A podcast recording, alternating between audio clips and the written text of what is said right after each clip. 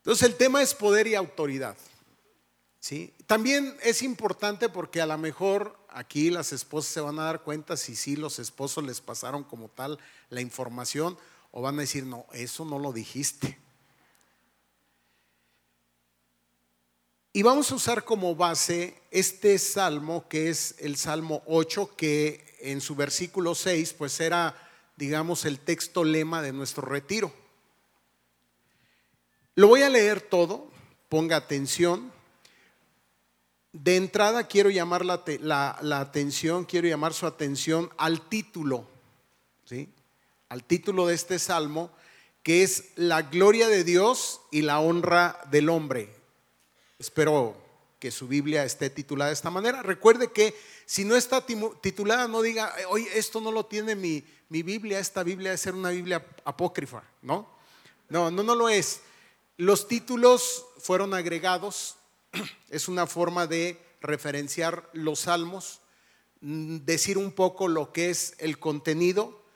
Y bueno, ahí está este título, la gloria de Dios y la honra del hombre. Y vamos a comenzar justamente definiendo eso, porque este salmo está titulado como la gloria de Dios y la honra del hombre.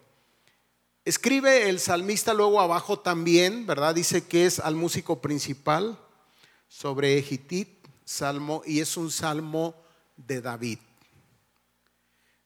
Además, no todos los salmos son de David. Si usted creía que todos los salmos eran de David, no, algunos son de otros autores. Este es un salmo de David. Oh Jehová, oh Jehová, Señor nuestro, cuán glorioso es tu nombre en toda la tierra.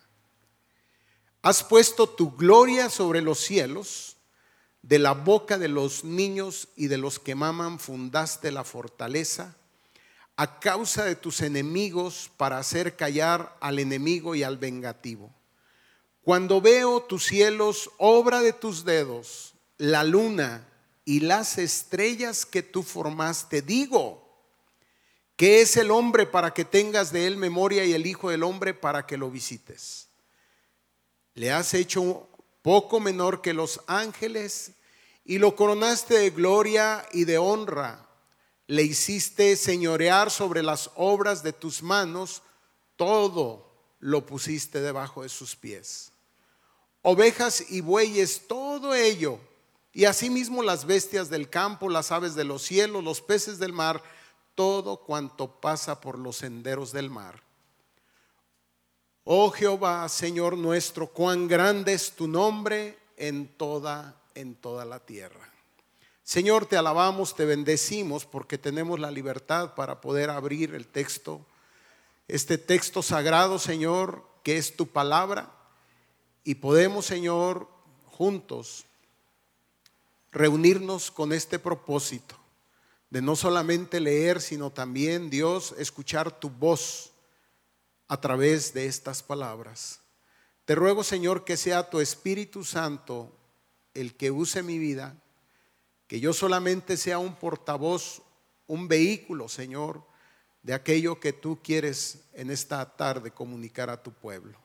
Guarda nuestros corazones, ponemos nuestras necesidades delante de ti y pedimos, Señor, que nos permitas estar en paz y en reposo para poder estar atentos al mensaje que tú tienes para nosotros. Lo pedimos esto en el nombre de Jesús. Amén y amén. Quiero comenzar aquí. ¿Por qué este título?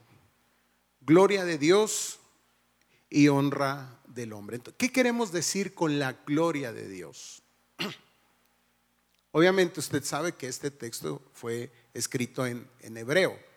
Del hebreo está traducido, de los manuscritos originales está traducido al español y entonces de repente buscamos algunas palabras que de alguna manera digan o hagan referencia a lo que el autor está queriendo decir. Entonces, ¿qué es la gloria de Dios? Hablar de la gloria de Dios es hablar de su grandeza. Pero para hablar de la grandeza de Dios, para describir, su grandeza, eh, no hay manera de cómo hacerlo. ¿Sí? No hay manera de cómo describir la grandeza, la majestad de Dios. No hay manera. Y le voy a poner un ejemplo. Si yo le digo, piense en este momento en el cosmos y trate de dejar volar su imaginación hasta donde usted llega, a lo mejor algunos van a llegar hasta Plutón. A lo mejor otros van a llegar a donde la Vía Láctea termina, que es donde está nuestro sistema. A lo mejor algunos van a pensar en otras galaxias. Bueno, aun cuando juntáramos todas nuestras maneras de pensamiento y todos hiciéramos un aporte, ni sumando todas, todos los aportes alcanzaríamos a definir el tamaño, la, la majestuosidad y la grandeza del universo. Así es Dios.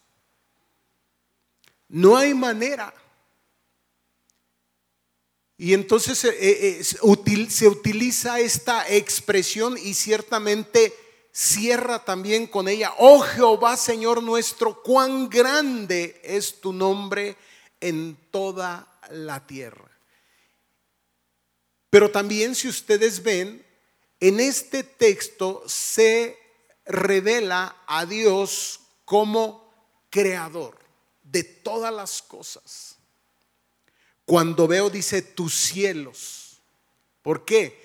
Porque es el creador, pero también es a quien le pertenecen todas las cosas.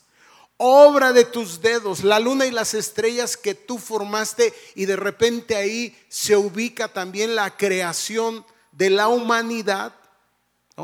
Tenemos que pensar en el Génesis, tenemos que pensar en ese momento en el cual Dios está creando todas las cosas y al ver esa majestuosidad, digo, me digo a mí mismo, me pregunto y me vuelvo a preguntar, ¿qué es el hombre? Para que tengas de él memoria y el Hijo del Hombre para que lo visites. Es decir, contrasta la grandeza de Dios versus, y no se me ofenda, por favor, la pequeñez y la insignificancia del ser humano.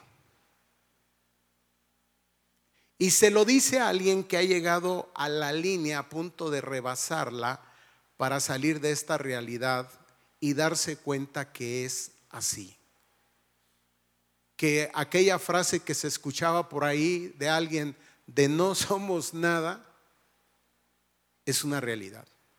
Y un día cada uno de nosotros tomaremos conciencia cuando lleguemos a esa línea de partida de esa gran realidad, la que de alguna manera vivimos negando, porque tenemos la necesidad de negarla para afirmarla y, para creer que, que aparte de Dios realmente nosotros somos alguien.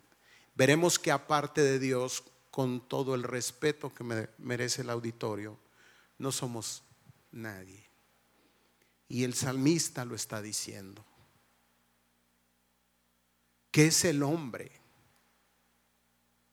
Para que estés pensando en él. Qué interesante el pensamiento de Dios. ¿Sabe que los pensamientos... ¿Cómo, ¿Cómo digo esto? Ocupamos parte o mucho del pensamiento de Dios. ¿Sabe que en este momento Dios está pensando sobre cada uno de nosotros? E, esto es hermoso saberlo, yo espero que sí, por eso Él está estaciado. Entonces la gloria de Dios tiene que ver con su grandeza, tiene que ver con su majestad, tiene que ver con todo lo que Él es, con todo lo que Él representa, que no alcanzamos a definirlo y no alcanzamos a describirlo. Es decir, justamente lo que le hace ser Dios. Entonces, la gloria de Dios le es intrínseca. Y una de las cosas que también le es intrínseca, lo veremos, es dentro de las muchas cosas que Dios es, una de las cosas que le es intrínseca es la autoridad. ¿Qué significaría si lo quiere ver, porque de alguna manera hace ver como una jerarquía, como un, sí, una jerarquía. No importa que nos haga ruido eso. Sí, porque algunos veremos que nos hace ruido ese tema de las jerarquías. Le has hecho poco menor que los ángeles. Es decir, en el orden de la creación, en lo creado por Dios, dice, estamos un poquito por debajo de los ángeles. No estamos por encima de los ángeles, sino que los seres humanos estamos por debajo de ellos. Ni modo, aguante. Pero también ellos son creación. Entonces Dios, la pregunta de un niño, ¿y a Dios quién lo hizo, mamá? ¿Estás de acuerdo? Nos revienta la cabeza pensar que Él sea el alfa y el omega, el principio y el fin. No, no, no sabemos cómo explicar eso. Y no sabemos cómo explicar que en este orden, como veremos en, tema, ahorita que nos metamos al tema de autoridad, veremos que arriba de Dios no hay nada, ni hay nadie. No hay nada, ni hay nadie. Por eso cuando decimos es intrínseco, la palabra intrínseco viene del latín intrinsecus, que habla de lo interior que le es natural o propio, que tiene que ver con su esencia, es decir, justamente es lo que define su naturaleza. Eso queremos decir entonces con la gloria de Dios, con la grandeza, que después de Dios ya no hay nada, que Él es el origen de todas las cosas. ¿Verdad que es difícil entender esto? Porque ¿Qué somos en el universo? ¿Y qué queremos decir con la honra del hombre? ¿Qué queremos decir con esto? Bueno, déjeme decirle que honrar es tener una consideración, es dar un lugar de privilegio. ¿Qué quiere decir? Que es algo que se otorga no es algo que nos pertenece, es algo que está fuera de nosotros, que no está en nosotros, está fuera de nosotros y entonces se nos da, es puesto en nosotros. ¿Me estoy explicando? Y en este caso, ¿qué es lo que se nos da, según lo que estamos leyendo en el Salmo? Un lugar de privilegio. Porque a Dios le plació. ¿Y porque Él es Dios y Él puede hacer lo que sea. Pero veremos ahorita que lo que Dios hace, porque tiene el poder para hacerlo, y les adelanto algo que los varones ya espero hayamos entendido en el retiro, aún teniendo el poder para hacerlo, hay muchas cosas que no hace, porque veremos que el poder queda acotado por la autoridad. Voy con calma. Entonces es una consideración, un lugar de privilegio, es otorgado, no le es intrínseco. Por lo tanto, hablando de la autoridad, la puede perder. La puede perder. Cuando hablamos de, privilegio, entonces hablamos de una ventaja, si lo quieren ver así, otorgada. Definamos Siempre he dicho que es muy importante definir las palabras y más en nuestro maravilloso español. Cuando hablamos de autoridad, de alguna manera hacemos alusión a gobernar, a regir, a dirigir y a conducir, nótese. Gobernar, regir, dirigir, conducir. Podrían ser adjetivos que la describen. Y cuando hablamos de poder, hablamos de fuerza, de energía, de capacidad, de dominio. ¿Queda claro? Una pregunta que hicimos en el retiro, comenzando era, ¿para ti qué es autoridad? Y hubo mucha gente que la definió, autoridad es igual a poder. Veremos que no, distinto. Por supuesto, Dios es fuente de las dos cosas. Y por supuesto, Dios en la creación al hombre le da autoridad y poder. ¿Autoridad para qué? Entonces, en términos de la definición, para gobernar, para dirigir y poder para llevarlo a cabo.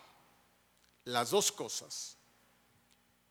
La Biblia nos enseña que toda que todo poder está contenido y regulado por la autoridad. Pastor, explícame eso. ¿Qué es eso de que toda autoridad, perdón, todo poder esté contenido y regulado por la autoridad? Veamos. Dijimos que Dios ejerce la autoridad. En otras palabras, gobierna, rige, dirige, conduce, pero desde lo que Él es. ¿Y qué es lo que Dios es? Muchas cosas, pero solamente vamos a tomar dos.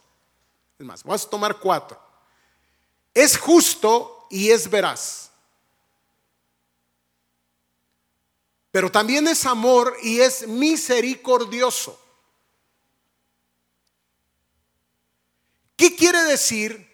Que teniendo el poder, no va a hacer uso Dios del poder contradiciendo lo que Él es. ¿Me estoy explicando? No va a ser algo que vaya en contra de la verdad. No va a ser algo que vaya en contra de la justicia. No, vaya, no va a ser algo que no manifieste o no evidencie su amor. No lo va a hacer jamás. Nosotros decimos que Dios es santo. Y yo le pregunto, ¿usted entiende la palabra santo? ¿Tiene claridad respecto de lo que es santo cuando como atributo se le da a Dios? ¿Usted sabe lo que eso significa? Bueno, lo que significa es que es perfecto, que es completo, que es pleno. ¿Qué quiere decir? Otra vez regresamos, que la justicia emana de Él que la verdad emana de Él, que el amor emana de Él. No lo define así Juan, Dios es que amor, que la misericordia emana de Él. Entonces, ¿qué significa esto? Que Él gobierna, que Él rige, que Él dirige, que Él conduce, pero lo va a hacer siempre desde aquí. Nosotros como su creación, cuando Él nos crea, nos crea, sí, perfectos, plenos. Ha puesto también en nosotros la verdad. Ha puesto en nosotros también la justicia. Dice que, fuimos creados a imagen y semejanza de Dios. ¿Ha escuchado esto? ¿Qué significa? Que Él transfirió en nosotros, puso también eso puso la verdad, puso la justicia, puso el amor, puso la misericordia y entonces delegó, nueva palabra, delegó autoridad en nosotros, esperando que nosotros gobernáramos, dirigiéramos, condujéramos desde ahí. Y nos dio poder para ello, fuerza. Y eso se estaba esperando. Por eso es que le ha puesto en este lugar de privilegio. Habiéndolo hecho un poco menor que los ángeles y habiéndolo coronado de gloria, habiendo compartido eso con el hombre, gloria y honra.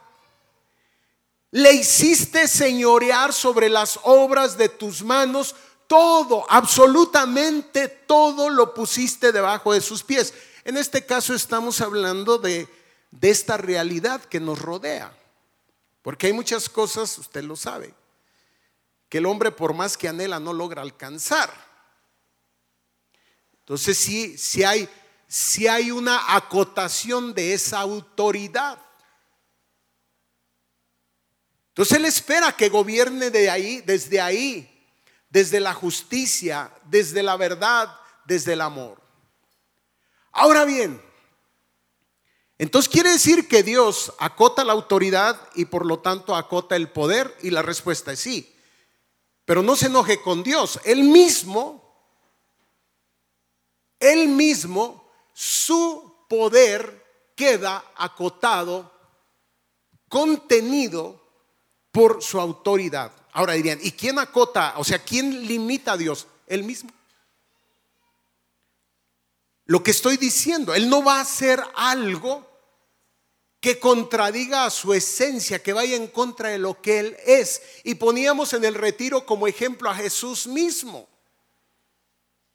Muchos momentos en los cuales Jesús puede hacer uso del poder, pero está acotado por la autoridad, es decir, por lo que Él es, por cuál es el propósito para el cual ha venido y cuál es el propósito para el cual va a utilizar el poder y va a utilizar el poder para manifestar, ¿no? para sostener, particularmente para manifestar justamente el reino de Dios y su justicia. Así sana a los enfermos, así da vista a los ciegos, así restaura a los paralíticos, resucita a los muertos. Pero fíjense ustedes qué interesante. Cuando a Jesús se le tienta en esta dirección y le dice que haga uso del poder para su propio beneficio, se resiste, se niega a ello y decide vivir sujeto, sometido a Dios, bajo la autoridad de Dios. Y ahorita veremos la importancia justamente de eso. Cuando se le dice si debe hacerse el Cristo y está en la cruz, y hemos visto lo que haces porque tienes el poder para hacerlo, pues usa ese poder, desciende de la cruz y vamos a creer en ti. ¿Y sabe lo que hace Jesús? Rechaza tal propuesta. Es decir, vean ustedes cómo la autoridad que tiene que ver con lo que Él es acota el ejercicio de su poder. Y lo mismo pasa con Dios. Entonces, Dios se rige a sí mismo, pero el hombre no. Su autoridad no es absoluta, es una autoridad delegada y debe de entregar cuentas de ella. ¿A quién? A quien se la ha delegado. Necesita responder ante alguien así, es creación. No te sientas mal. Yo no le respondo a nadie. Ah, ah. Ya te veré llegando a esta línea.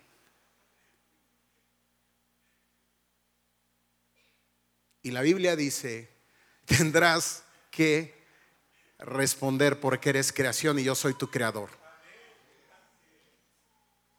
Y habremos de ver, dice la palabra, toda rodilla no es si crees. No es si quieres. Está establecido por esa autoridad de la que te estoy hablando. Ahora te puedes decir, no, lo elimino. ¿Cómo? Ya no creo, no creo, no creo, no creo, no creo, no creo, no creo, no creo en él. Tendrás que responder. ¿Me estás entendiendo? Bueno, el hombre no. Dios no le responde a nadie, pero está perfectamente acotado, determinado por su santidad, por su perfección, por la perfección de su carácter. El hombre debe rendir cuentas ante una autoridad superior y eso se llama sujeción. Ya algunos empezaron a moverse en la silla. ¿O no es cierto? Sí, claro. No nos gusta sujetarnos. Nos gusta sujetar. Sí, porque es el ejercicio, no de nuestra autoridad, es el ejercicio de nuestro poder. Es el ejercicio de nuestro dominio. Porque autoridad veremos que poca o nada. Cuando vamos al Génesis y leemos en Génesis 3 la historia, lo que la Biblia nos presenta como la rebelión del hombre, justamente vemos cómo el hombre sale de, de esa línea de mando, de ese orden perfecto. Por supuesto, sugerido por alguien a quien la Biblia llama diablo. Y que por cierto, la rebeldía o la rebelión no había comenzado en la tierra, sino había comenzado en el cielo y usted conoce esa historia. Cuando el diablo se sale justamente de esa línea de mando y entonces cree que puede, si no ponerse por encima de Dios, ponerse en el mismo nivel de Dios. Yo no necesito entregarle cuentas a nadie.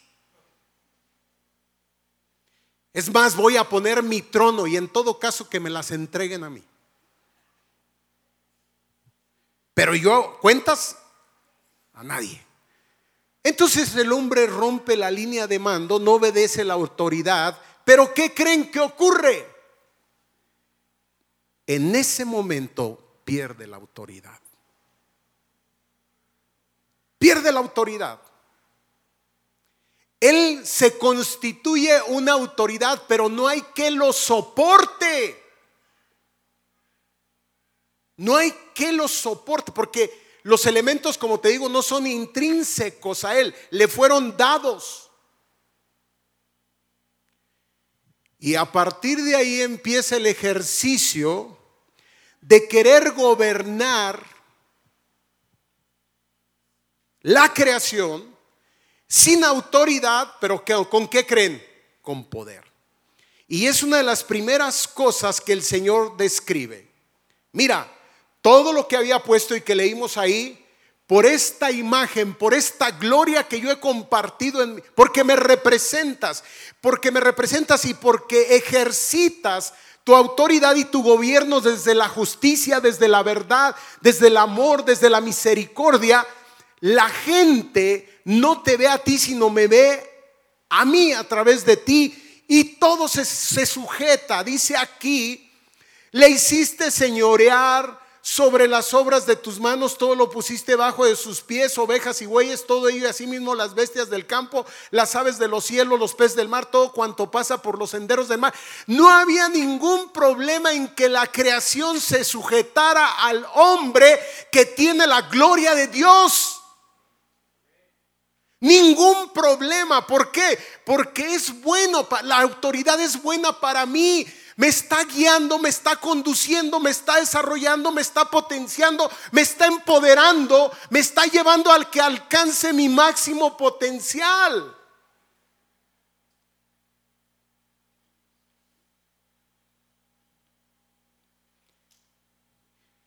Por supuesto había dado un orden.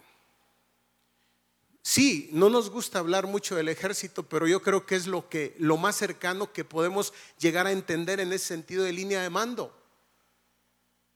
¿No? Soldado, cabo, sargento, segundo, sargento, primero, subteniente, teniente, capitán, capitán, mayor, teniente coronel, coronel, general brigadier, general de brigada, general de división, secretario de defensa y jefe supremo de las Fuerzas Armadas, en este caso el presidente. Hay una línea de mando. Y el que está aquí, ellos están bajo sus órdenes, pero a su vez él está sujeto. El poder que representan ellos está contenido. Te voy a poner un ejemplo. El piloto que va a soltar la bomba sobre Hiroshima y Nagasaki ¿Qué digo? Trae poder, trae potencia. Potencia. Pero hay toda una línea de mando. Aquí, señor presidente, estamos, estamos esperando la orden. ¿A quién? no sé, a lo mejor es un soldado, no lo sé. Le reporta al cabo, el cabo al sargento, el sargento al... al ¿Sí me explico? Porque el que va a asumir la responsabilidad final, ¿quién es? Donde termina la línea de mando. Se tienen que asegurar que efectivamente para soltar esa bomba, que es potencia, ¿es que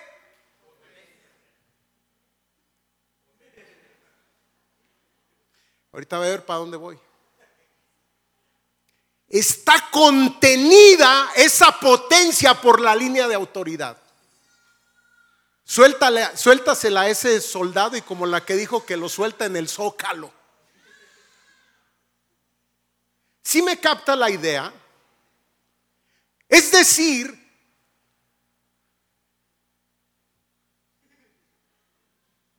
el poder sin autoridad, no contenido. ¿Qué es lo que hace? Destruye. El poder jamás se contiene a sí mismo. Necesita una autoridad que la contenga. Y el hombre se ha revelado. No quiero saber nada. Yo solito. Yo conduzco mi vida.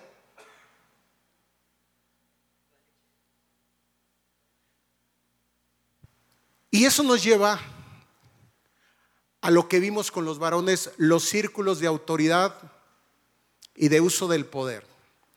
¿Para qué le dio Dios autoridad al hombre?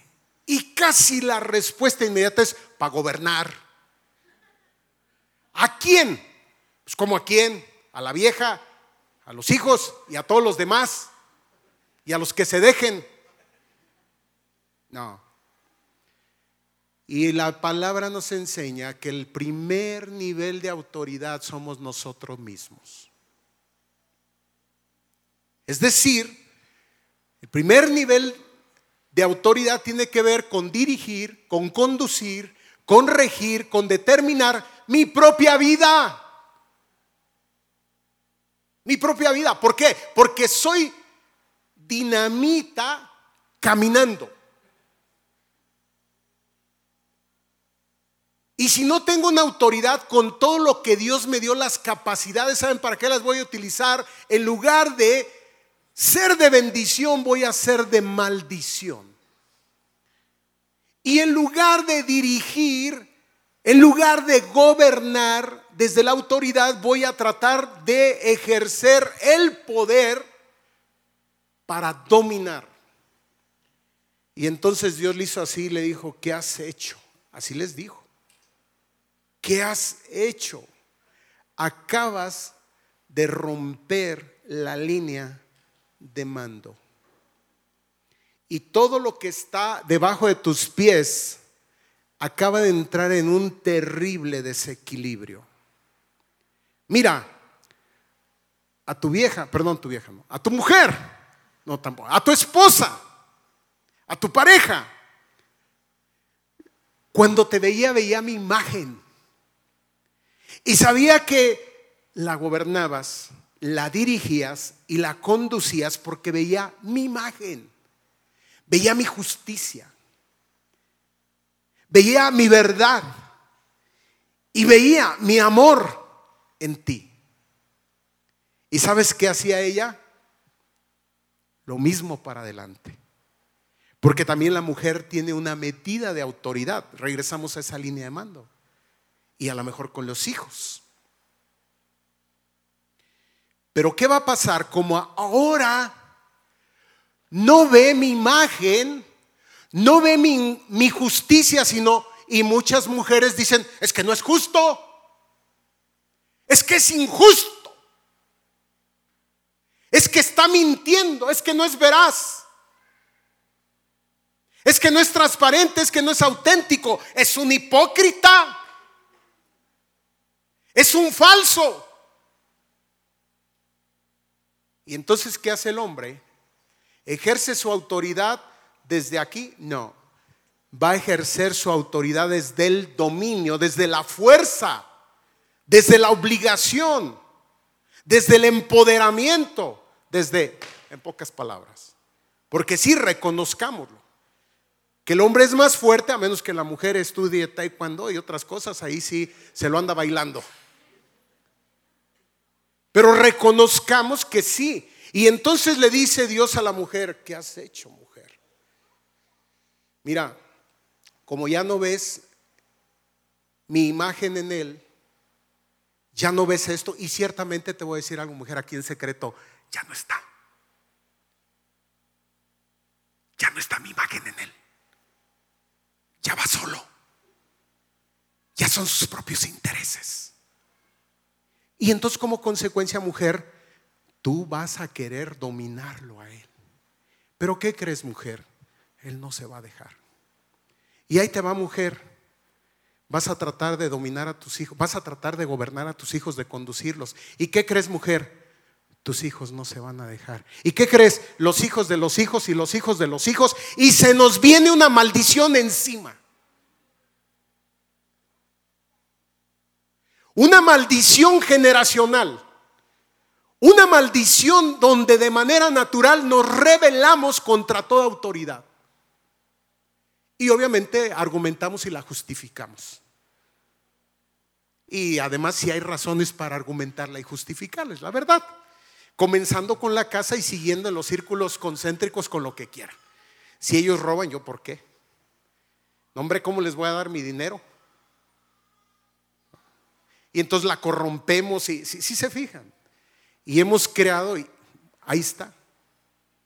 Bueno, ni la creación, la que estábamos llamados a sujetar, a gobernar, no hombre, hoy en plena rebeldía.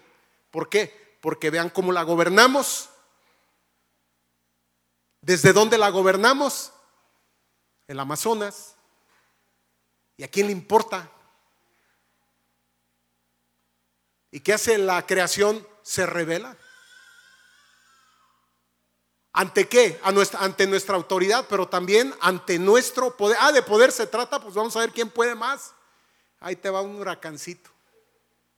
Ahí te va un temblorcito. Ahí te va y échale, ahí te va. Y estamos entonces en conflicto. ¿Cómo se rompe esa maldición? Humanamente no hay manera de romperla. El Hijo de Dios tuvo que venir, encarnarse y vivir en sujeción a esa autoridad. ¿Estás entendiendo? ¿Y qué crees? Mientras, cuando, o sea, el, el haber permanecido hasta el final y haber estado bajo esa autoridad, inclusive haberle costado la vida, en el momento en el cual Él resucita, ¿qué crees que ocurrió? Se rompe la maldición. Se rompe la maldición. ¿Para quiénes? Para todos aquellos que ahora vienen y en Cristo Jesús lo reconocen a Él como autoridad final, autoridad total. Dice Pablo en su carta a los filipenses Dice lo siguiente en el capítulo 2, haya pues en vosotros este sentir que hubo también en Cristo Jesús, el cual siendo en forma de Dios no estimó el ser igual a Dios como cosa que aferrarse sino que se despojó a sí mismo tomando forma de siervo hecho semejante a los hombres. Y estando en la condición de hombre, se humilló a sí mismo, haciéndose obediente hasta la muerte de cruz. ¿Qué quiere decir? Que él decidió vivir en sujeción, en sumisión y en obediencia, teniendo el poder le dijeron, si eres hijo de Dios, desciende la cruz y vamos a creer en ti. ¿Y saben qué él dijo? No. No, hay un propósito maravilloso. Y esto tiene que ver con la salvación. ¿Qué ocurrió? Se rompió la maldición. ¿Qué quiere decir varón, mujer, hijos? Que si alguien en algún punto de línea de mando comienza y viene delante de Jesús, de alguna manera está rompiendo esa maldición para lo que está debajo, es decir, eh, desde su autoridad hacia abajo. Es cierto, no podemos darle para arriba, ¿no? Un hijo no puede obligar a sus padres. Hijos obedeced al Señor, vivan sujetos a ellos en el tiempo que corresponde. Pero quizás, imagínense lo maravilloso, lo, lo grandioso que es cuando un padre se convierte. Entiende este principio de autoridad, se sujeta a Dios. Dios le restituye, le va restituyendo poco a poco, le va restituyendo en esa autoridad, va ganando, se va pareciendo cada vez más a Cristo. ¿Y cómo sé yo que se va pareciendo más a Cristo? Porque se evidencia a través del fruto del Espíritu Santo.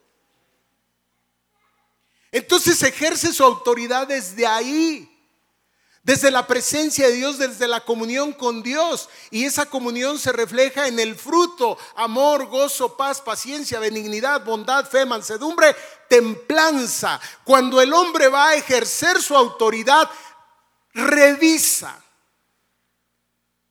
Revisa que estos, estas nueve condiciones de alguna manera estén presentes ahí. Es decir, voy a ejercer mi autoridad. Es decir, voy a regir, voy a gobernar, voy a conducir, voy a determinar.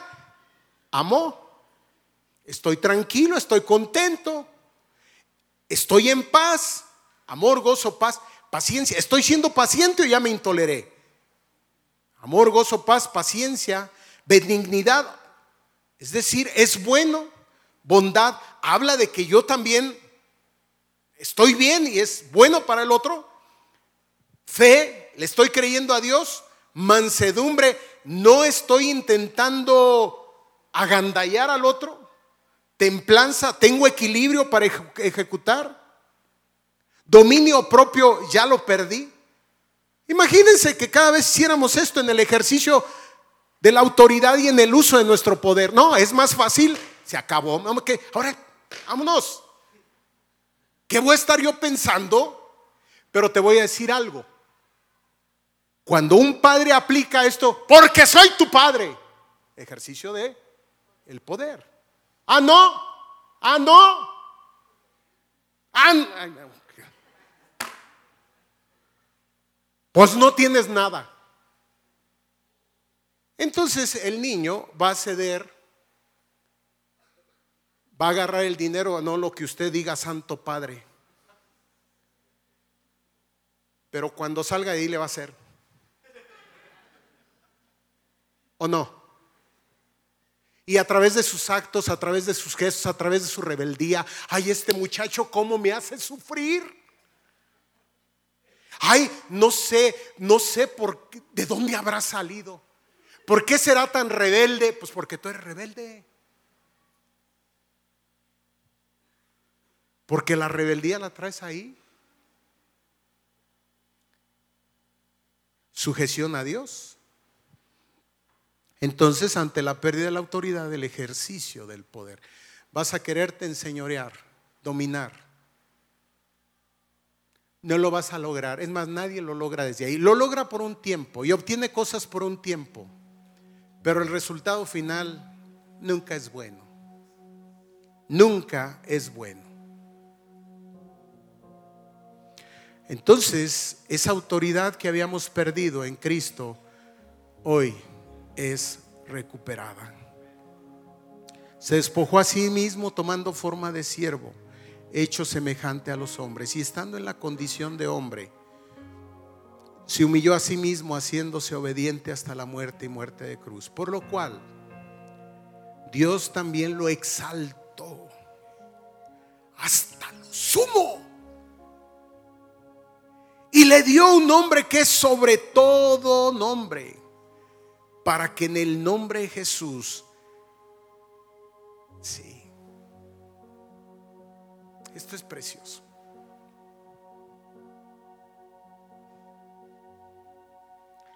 Yo me inclino ante Jesús, no por miedo. Me inclino, a, yo cómo quisiera transmitir esto. Me inclino ante Jesús no por miedo, no porque me siento un sumiso, un, un donadio, un apocado. Hijo, como eso me, me, choca. Un ignorante, un eso es para tontos. Yo me inclino ante Jesús ante la grandeza de su majestad.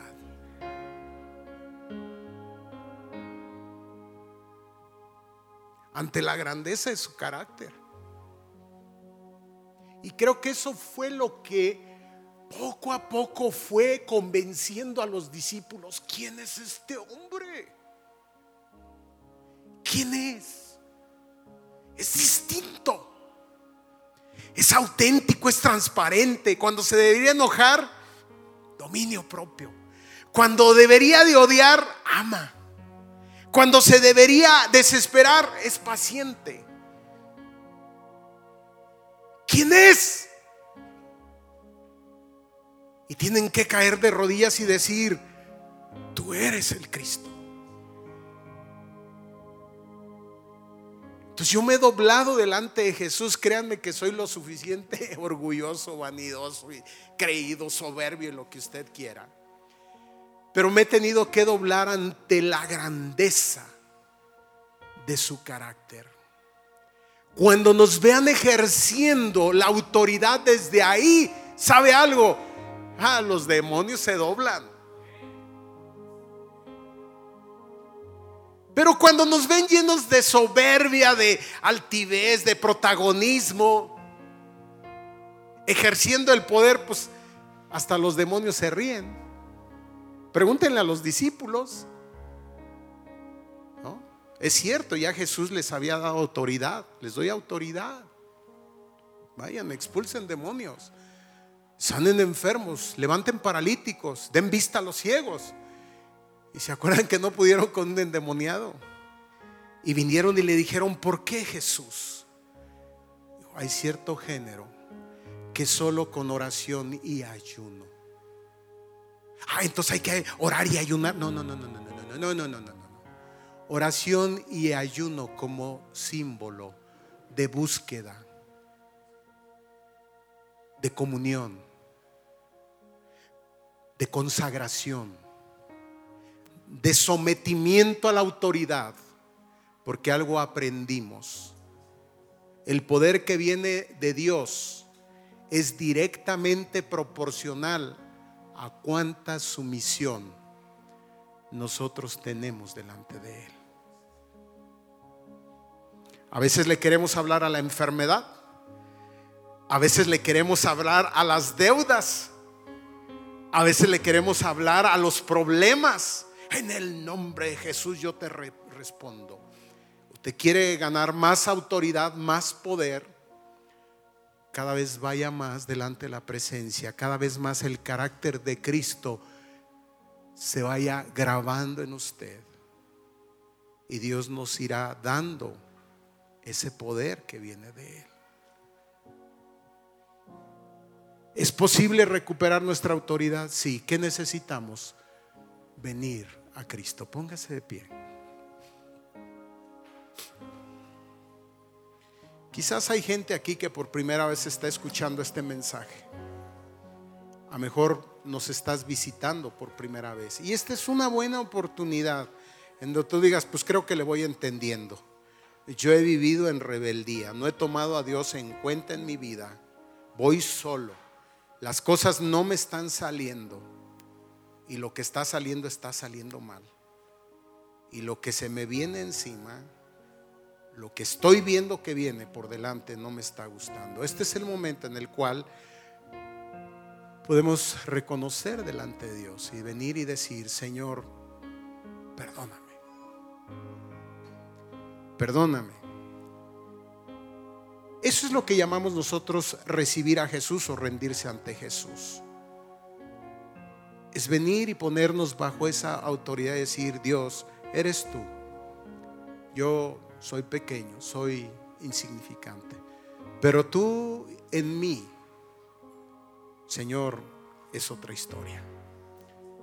Por eso yo te invito en esta hora, brevemente, hago esta invitación. Si hay alguien aquí que por primera vez esto que he planteado dice, sí, creo que, que ese soy yo y necesito hoy tomar una decisión por Cristo te pido que levantes tu mano ahí donde tú estás, si es el caso, y que hagas una oración conmigo. Quiero orar contigo y juntos vengamos delante de la presencia de Dios y digamos, Señor, es inútil que yo siga conduciendo mi vida de esta manera. Que Dios te bendiga. ¿Alguien más? Eso significa que todos lo hemos hecho. Considere, créame, considere seriamente este mensaje. Porque podría marcar una diferencia, no solo para usted, sino para sus generaciones. Deje de vivir en rebeldía. Oremos. Señor, te damos gracias por la persona que tiene su mano levantada. Tú la conoces. Y es tu Espíritu Santo, Señor, el que habla a nuestras vidas, nos revela nuestra condición. Tú mismo dijiste que vamos a ti porque es el Padre el que nos lleva a través de tu Espíritu. Y eso, Señor, lo tengo perfectamente claro. No hay argumento, no hay palabra que alcance de un ser humano para convencer a otro de que tú eres el Señor. Es una revelación que tú traes a través de tu Espíritu. Por eso, Espíritu Santo, si todavía hubiere alguien aquí, te ruego Dios que tú trabajes en el corazón de esa persona. Que lo inquietes, que hables de una manera especial para que pueda venir y rendir su vida delante de ti. A los demás, Dios, ayúdanos.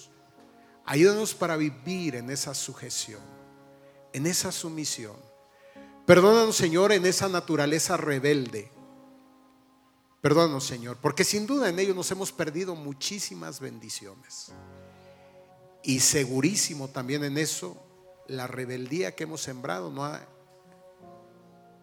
cosechado, Señor, no ha dado otra cosa sino frutos de rebeldía en nuestras generaciones. Hoy venimos y nos sometemos delante de ti. Gracias Dios por todo. En el nombre de Jesús oramos. Amén.